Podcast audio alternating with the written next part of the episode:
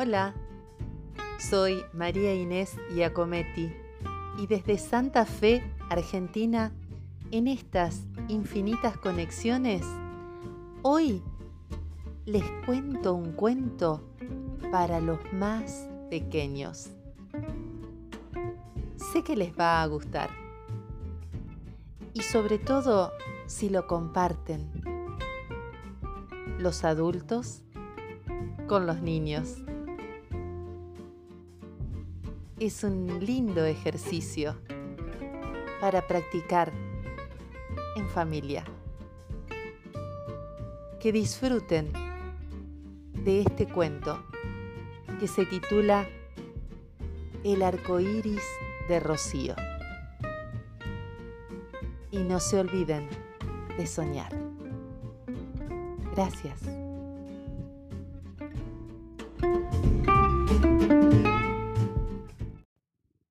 El arco iris de Rocío. Rocío es una nena muy dueña de todos sus sueños. Ella come, duerme, canta, camina, corre, juega y sueña como cualquier niño de su edad. Pero a Rocío, de manos suavecitas y blancas como la miga del pan, un día le sucedió algo fantástico con uno de sus sueños. Sí, fue justamente con su sueño 1800. Y claro, resulta raro que una nena cuente sus sueños. Es verdad. Pero Rocío, como ya les dije, es muy dueña de sus sueños y los cuenta desde muy pequeña, porque dice que sólo así sus sueños le pertenecen, se sienten importantes y viajan por el mundo orgullosos de ser quienes son. Al principio le ayudaba su papá contador, quien mejor que él, y además de escribir el relato del sueño en un cuadernito color arco iris, a pedido de ella, los iba enumerando. Así que si uno abre el arco iris, se encuentra con la letra prolija de papá o con los relatos detallados y adornados de mamá. Más adelante, con el transcurso de las hojas y la vida, empezaron a aparecer las primeras letras chuecas y los números desparejos de Rocío, que aún con ayuda ya había empezado a escribir y contar sus sueños solita.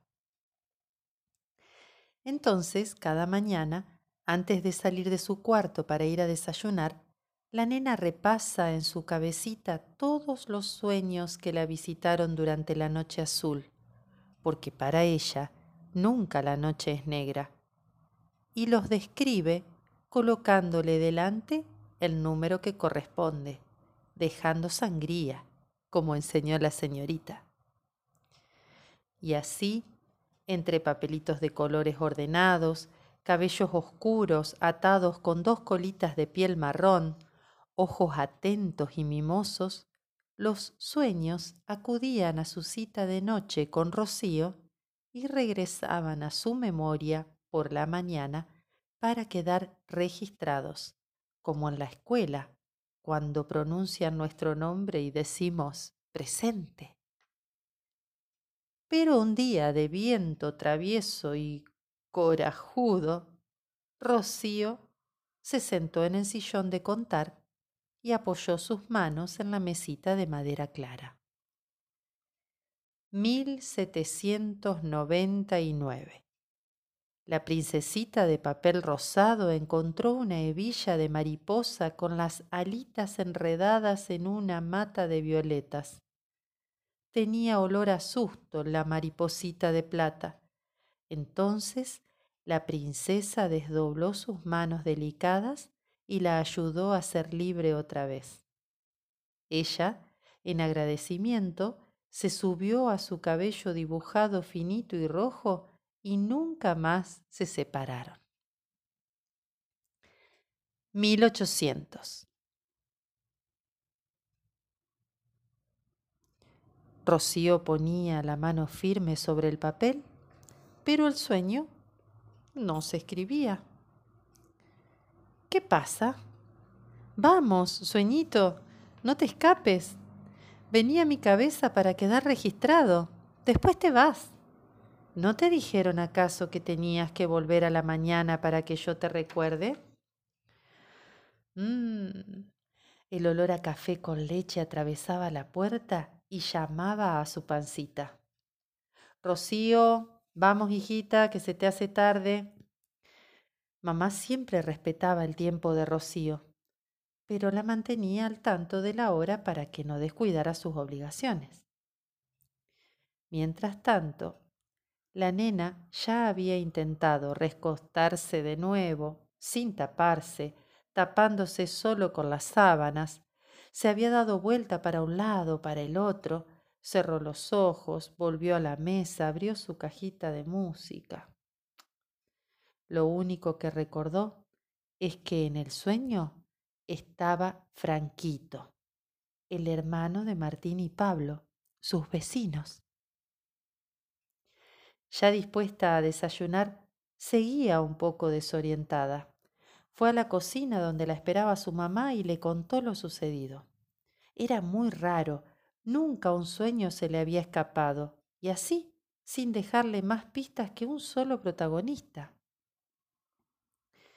Claro estaba de que Rocío no iba a dejar un espacio blanco en su arco iris. Tampoco era justo quitarle al sueño su número y ocuparlo para otro. Seguramente se trataba de un sueño distraído o mal informado. Ya encontraría ella la forma de reencontrarse con él. Fue a la escuela y prestó toda su atención a las explicaciones de la maestra. De todas formas, su cabecita volvía a pensar en el sueño, como abriéndole la puerta para darle nuevas oportunidades de entrada a su arco iris. La imagen de Franco era la única que se presentaba sonriente y pícara a su memoria. Esa tarde, cuando terminó la tarea, pidió permiso a su mamá para ir a la casa de los vecinitos. Franco tiene tres años Rocío pensó que tal vez podría saber si él también había soñado. Y estando tan cerquita una casa de la otra, quizás el sueño distraído se había confundido de patio. Tocó el timbre que sonaba dulce como campanitas de caramelo, y fue Pablo quien abrió la puerta. Hola, Rosy. Hola, Pablo. ¿Puedo hablar con vos y con Martín un ratito? A Rocío en ese momento se le ocurrió que a ella no le iban a salir las palabras justas que dieran confianza a Franco para que él le contara su sueño. Y un sueño es una estrella de oro, no se deja ir así nomás. Los hermanos se entienden mejor, manejan códigos secretos, aún sin darse cuenta saben cuándo formar una ronda de manos bien apretadas y cuándo pueden soltarse para abrir el paso a un nuevo amigo. Necesito que me ayuden, dijo Rocío cuando se acercó también Martín. Se me escapó un sueño y anda sin rumbo y sin nombre el pobre distraído. Los chicos conocían el arco iris y fueron entendiendo cuál era el problema de Rocío. Llamaron a Franco. Él se acercó caminando tranquilo, con la cara y las manos envueltas en chocolate. Franqui, dijo Martín, ¿vos soñaste algo anoche? ¿A la noche? Sí, Franquito. Pablo se puso un poco ansioso. Sí, soñé. Franco, totalmente despreocupado, contestaba sin apuro. ¿Y te acordás que soñaste? Preguntó Martín. Mmm, soñé, soñé. Pero no inventes. Otra vez era Martín, el hermano mayor, el que hablaba con él. No. Soñé con un cuco blanco. ¿Con un cuco blanco? Ahora era Rocío la impaciente.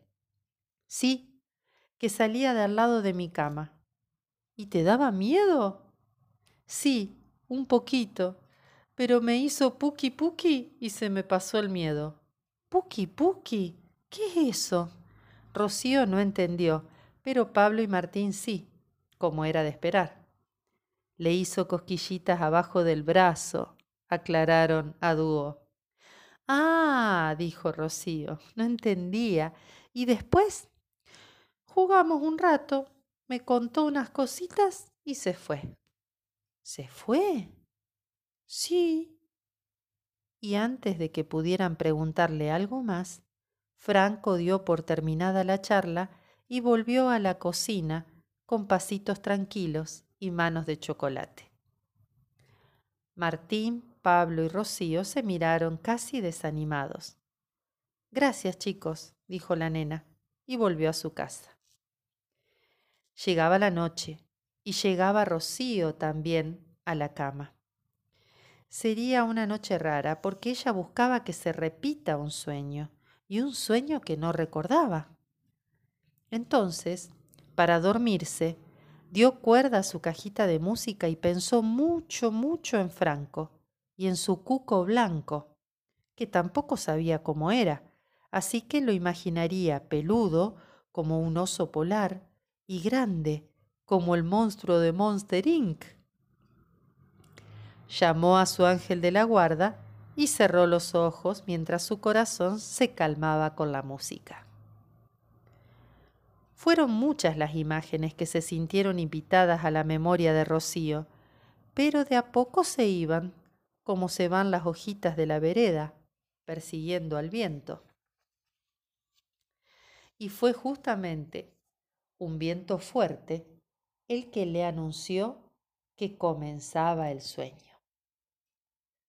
Volaban papelitos, hojas, polvo y algún vasito plástico que un señor desprolijo había tirado al suelo. Rocío caminaba por una calle larga y marrón, Casi no podía abrir los ojos. De pronto, escuchó una música parecida a la de su cajita y poco a poco el viento se calmó. Detrás de una gran nube de polvo y cuando pudo despejar sus ojitos, vio aparecer a Franco caminando, feliz, hacia ella, por la misma calle larga y marrón. Pero no venía solo traía tomado de la mano a su cuco blanco. ¡Fantástico!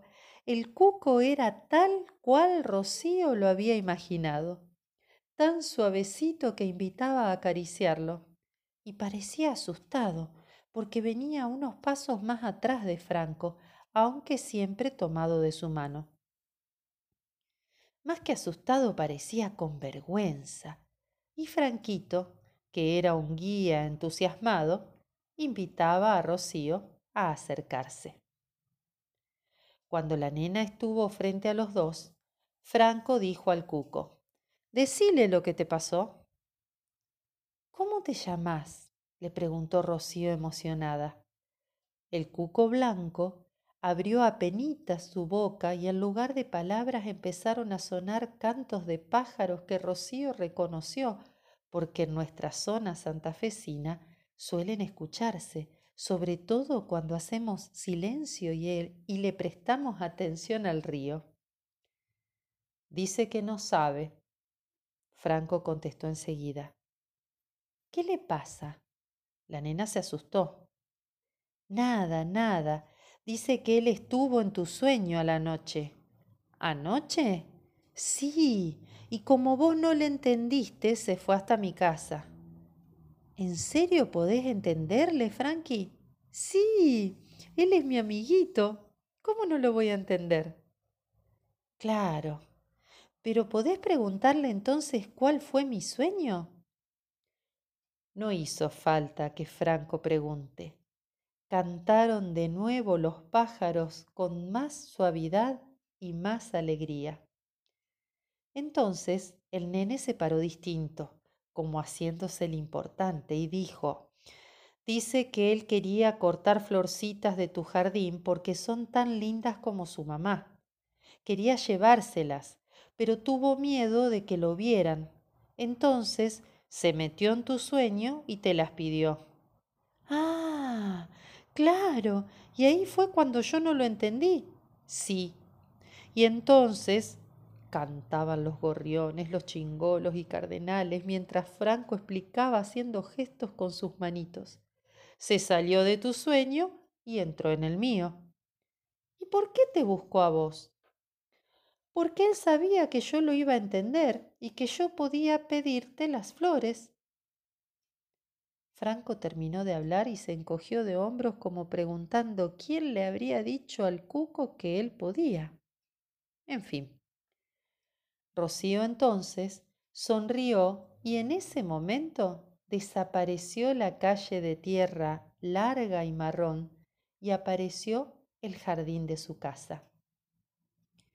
Yo te voy a dar un ramito de flores de dos colores para que le lleves a tu mamá.